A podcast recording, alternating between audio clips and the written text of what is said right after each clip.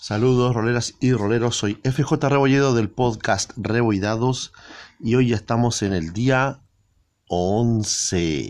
Wow. 11 del RPG A Day 2019. Muy bien. Y junto a la Game Master, Partner, Soulmate y ya no sé qué más puedo decir. Bueno, mi compañera obviamente de la vida, Silvi Poblete. Olis. Vamos a eh, analizar la palabra clave del día de hoy. Y en inglés la traducción sería examinar. Sí. Examinar, contemplar, no sé qué otra cosa más era. Sale con un dibujito alusivo de una lupita. Así que obviamente as- asumimos de que es de examinar y no de otra cosa. Ahí se puede, mira, ahí lo puedes ver, la lupita. Ahí está Mm. bien, mirando la lupita. Todas la ven, ¿cierto? Bueno. Obviamente el resto no lo puede ver, pero era para que el máster se dé cuenta de que sí. Y obviamente estamos hablando de que ustedes saben que es la imagen alusiva que pusimos en el Instagram, ¿cierto? Los que ustedes saben. Y también es la que aparece como el loguito de estos videos, así que, o sea, de estos audios, perdón. Así que estamos más que claros de que saben de qué estamos hablando.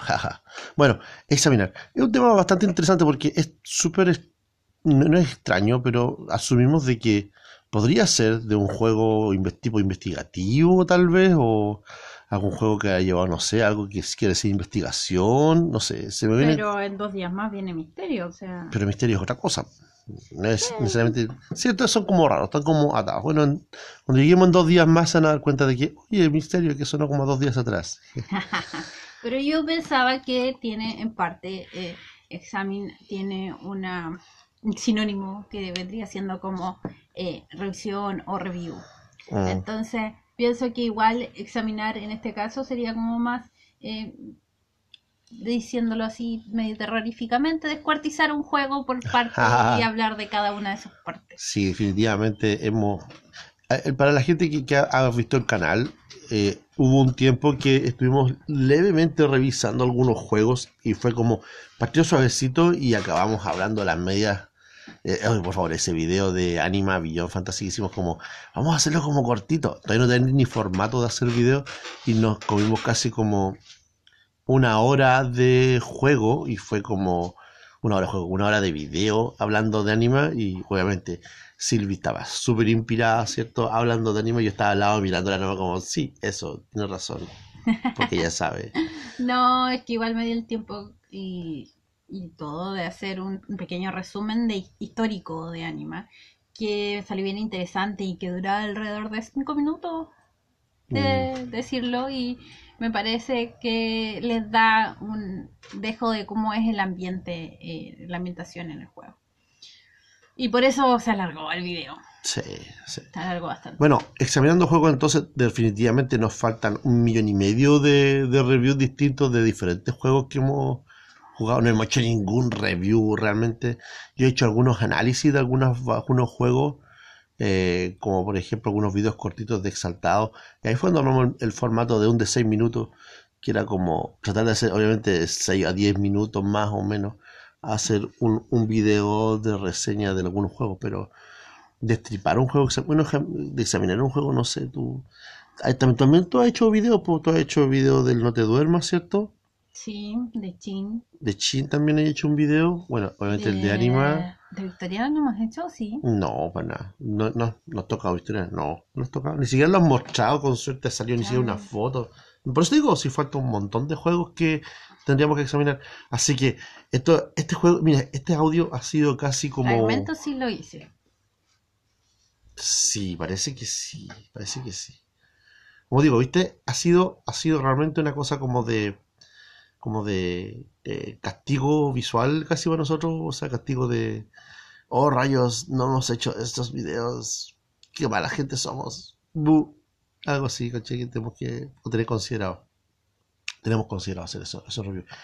Pero una cosa que es cierta, eh, el hecho de examinar los juegos de rol per se eh, ha sido de que tenemos varios juegos y no hemos dedicado mucho a leer mucho un juego, a tratar de eh, con- compenetrarnos demasiado con un juego en particular cuando nos gusta más encima para efecto de disfrutarlo a concho lo mejor que se pueda. O sea, y más aún se nota cuando hemos intentado de tener eh, la mayor cantidad de suplementos o accesorios o ayudas web en su momento era mucho.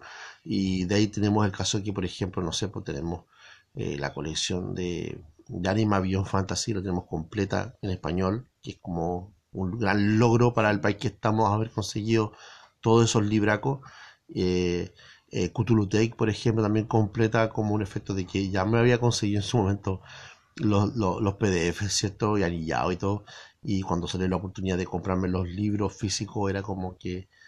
Era porque era como casi un respeto al juego haber tenido que comprarme esos, esos, libracos.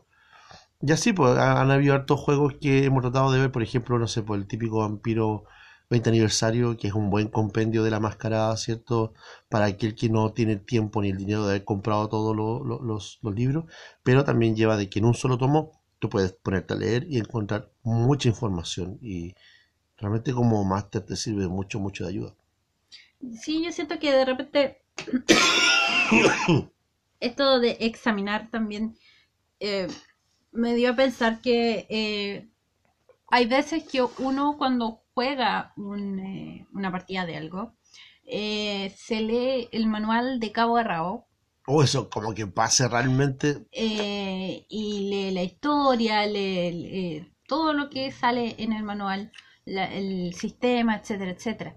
Y hoy otras veces que uno simplemente tiene que leer el sistema, darse unas ideas, leer por aquí, por allá, y ya puede empezar a jugar un juego ya sea por gusto o ya sea porque el juego te lo exija de esa manera. Claro, por ejemplo, no sé, po, si te gusta el Cyberpunk y tú sabes de que hay un juego de rol de Cyberpunk, el 2020 en este caso, eh, uno asume de que ya sabe para lo que juega, pues ya sabes para dónde va, o sea, ya conoce la ambientación, pero aún así igual te tienes que leer un poco del setting del manual core que trae, ¿cierto?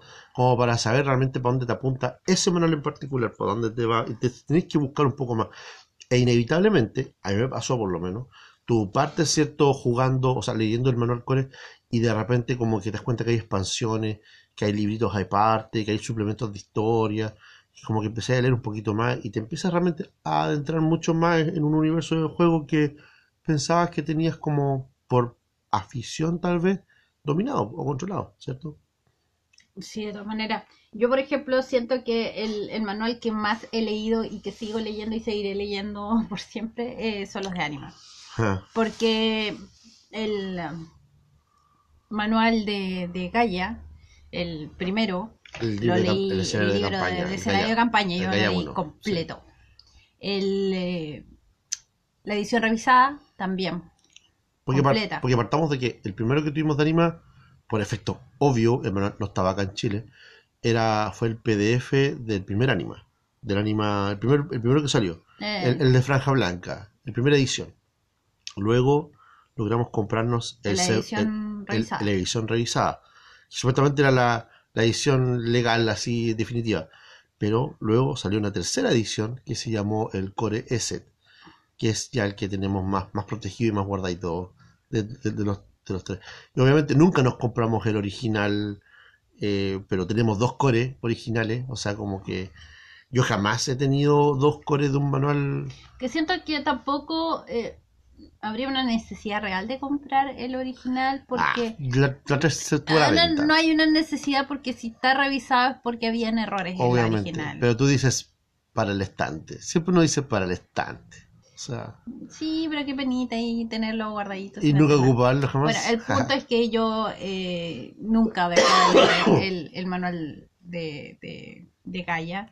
Eh, el de Sí. el de Anima per se ya lo he leído prácticamente completo, el core. Es como lo obligatorio. Y, y de repente igual lo sigo revisando. El Dominus Exit, el Arcana Exit, eh, son cosas muy divertidas. Y digo que de ahí de todos yo creo que el que menos he mirado es los que caminaron entre nosotros Mm. porque siento que a nivel juego es como difícil meter unas criaturas de tanto nivel. Pero es como decir cuando tú eres un jugador de Calabozos y Dragones, jugador, ojo.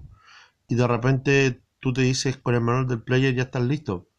Pero después te das cuenta de que igual, típico el combo de los tres manuales core, es como tenerlos igual en tu, en tu estante, es como para adentrarte un poco más en el juego porque tú sabes, no te estás spoileando nada del juego realmente por tener un manual de monstruos o de máster, porque tú puedes decir, "Ah, ahora sí sé cuántos puntos de vida tiene no el lo bicho. estoy hablando como jugador, lo estoy hablando como máster. Claro, pues en general como que para el interesado. Y estamos hablando para el que está oyendo, obviamente. Es como, pero sin embargo, sí como director de juegos sientes de que los escenarios de campaña particularmente son examinables, son, son, son muy entrañables. Y si hay más que yo creo, pienso, el, examinar esos libros va por eh, que el conocer esa historia a tu, a, de- como tú dices, de, de principio a fin, llega a que a la larga tú vas creando tu propia historia y tú creas tu propia versión de la misma. Es que siento que Gaia es muy entretenido en ese sentido porque sí, o sea, te cuenta de lugares, te da historias que podrías sacar de ahí, pero al mismo tiempo te da información que te permite crear otras historias, Claro. que te permite salir de ahí y decir, ay, pero ¿qué pasaría si hubiese pasado así? Y vas a otros lugares totalmente diferentes y siento que cada vez que agarro ese manual en una hoja me da una inspiración diferente. Sí, Y eso también yo lo veo con otros juegos de horror en general. Ah, yo creo que hay juegos que son muy cuadraditos, uno puede decir que de repente como que, no sé, te daría miedo hacer eso, como una historia de, no sé, de vampiro, por ejemplo, la mascarada, que puede haber algún purista que puede decir, es que a mí no me tocan su metatrama y, y, y, y porque está perfecta así como está, o así como está fallada o mala, no me la tocan. Yo digo que realmente uno como Game Master, director, narrador o guardián, lo que sea, inevitablemente tú siempre le vas a agregar un poco de tu cosecha a cualquier juego de rol que tú estés dirigiendo. Y, Sí. y, y de repente tú puedes tener eh, personajes icónicos de alguna juego, de alguna partida, de universo de juego, pero finalmente tú vas a hacer de que, no sé, po, eh, ese personaje icónico, inalcanzable, muera, se case con alguien, o tenga hijos, Es o... que una cosa es que te digan que de A la historia llegó a B, pero ¿cómo llegó a B? ¿Y por qué, qué pasaría si no hubiese llegado a B? Esas son toda la gracia de Sí. jugar un juego de rol. O sea, no estamos jugando un libro, estamos jugando una historia nueva, una historia que hicimos con los personajes que estamos creando nosotros mismos. aunque algunos directores pueden sentirse levemente intimidados porque obviamente hay juegos que tienen ya como su, como digo, su historia ya prearmada y como que no les gustaría como modificarla o sienten miedo de modificar algo que piensan que está perfecto, como no sé, por alguna historia de Calabozos y Dragones, por ejemplo, que está como muy bien armada, muy bien hecha y daría como sustito tener que modificarla. Yo encuentro que además pues, se podría modificar y quedar distinta. Pero eso ya depende de nuevo de la palabra clave, ¿cierto? De tu capacidad como Game Master de examinar la historia y conocerla como para llegar a manejarla a tu, a tu antojo. Anima por lo menos tiene esa flexibilidad. A la larga, digan lo que digan, Anima tiene una flexibilidad muy buena, muy buena. Es que parte de, De todo, la idea de la que creación. tú estás en un momento de la historia, o sea, la historia se cuenta hasta el día en que tú empiezas a jugar. Claro. De ahí en adelante no hay historia. Tú la estás haciendo. Y que de hecho el hecho de que nunca te hayan puesto una historia, un suplemento de, para jugar en el pasado, por ejemplo. Podrías llegar a cambiarla. Sí, pero no, como, pero, pero otros juegos sí lo han hecho. Por juegos sí se dispone, por ejemplo, Vampiro la Mascarada partió con siendo en la actualidad, entre comillas, actualidad punk del 80-90, ¿cierto? Pero sacaron Vampiro Victoriana, Vampiro Edad Oscura. Entonces te dicen, ya, te vamos a dejar cómo jugar en otras eras. Pero para que te des cuenta lo cuadrado que es. Entonces, como- en cambio, Anima no. Yo cacho que te lo deja abierto como te contamos tan vaga la historia como para que tú creas que tú pintas. Yo siento que Vampiro no es tan así. ¿ah?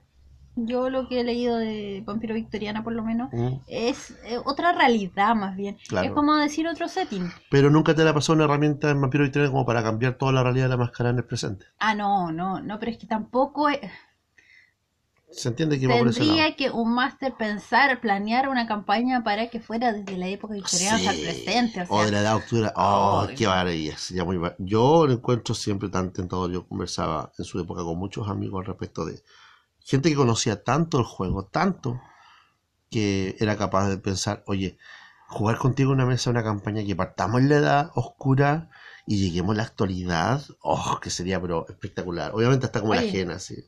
pero eso se puede hacer en muchos juegos. po, Sí. O sea, eh, en Leyenda de los Cinco Anillos. Se puede pasar desde Sí. que se empiezan las, la- las Sí. eras, ¿cachai? Hasta... Bueno, sí, po, o sea, tú tienes la experiencia de cuando yo dirigí, por ejemplo, la eh, esa, ese setting alternativo de los Mil Años de Oscuridad, por ejemplo. Ya, muy, muy, entretenido. Y eso de nuevo denota el tema de que tú te la puedes jugar creando a 100%, pero para eso tienes que tener claro el, el, el, haber estudiado en parte el escenario original de un juego de horror. Yo creo que da para mucho ¿ah? el tema de, de ponerse a explorar cada juego, ca- porque hay escenarios, yo creo que todos los escenarios de plano son modificables. En todo caso, la llamada lo hiciste, porque empezamos en años 20 y llegamos a Ashton. La llama Cthulhu, sí, claro. Sí, sí, sí, pero fue como muy loco. Fue entretenido. ¿eh? Fue entretenido, sí. O sea, no años 20, ojo, son 1929, o sea, técnicamente los años 30. Y Ah, pero es que y jugaron, los 20. y jugaron como en su entrada de la, de la a la universidad, entre comillas, y le hice pasar 20 años a todos, o sea, fue muy entretenido. Sí. Pre, pre Primera Guerra Mundial, fue muy entretenido. Pero empezamos en los años 20. Sí, ¿no? po. Por eso, por los años 20, 20, 28, 29 fue por ahí, que como era ideal. Eso pues chicos, por lo menos, no sé, algo más que agregar para hacer examinar, ¿no? No. Linda palabra en todo caso. Espero chicos que a ustedes les haya gustado y en el, la pregunta podría ser, ¿qué, cuál, cuál ha sido su juego que más le ha llevado realmente a investigar más allá de lo que dice el manual, tal vez? Donde ir más allá de, de, de- de lo que te plantean sus líneas y sus hojas, más allá de, por ejemplo, no sé, po, la palabra transhumanismo de un Eclipse Face, hasta dónde te ha llegado a investigar más allá de eso, ¿cierto? ¿O cuál tú crees merece la pena esa examinación tan profunda, el revisarlo completo, Sí. el ver cada hoja? Sí. Ya pues chicos, conjunto con Silvi, nos despedimos y queda hasta la próxima. Diga adiós Silvi. Adiós. Y sería hasta la próxima y como siempre les digo, jueguen rol y nos veremos el siguiente RPG Day 2019.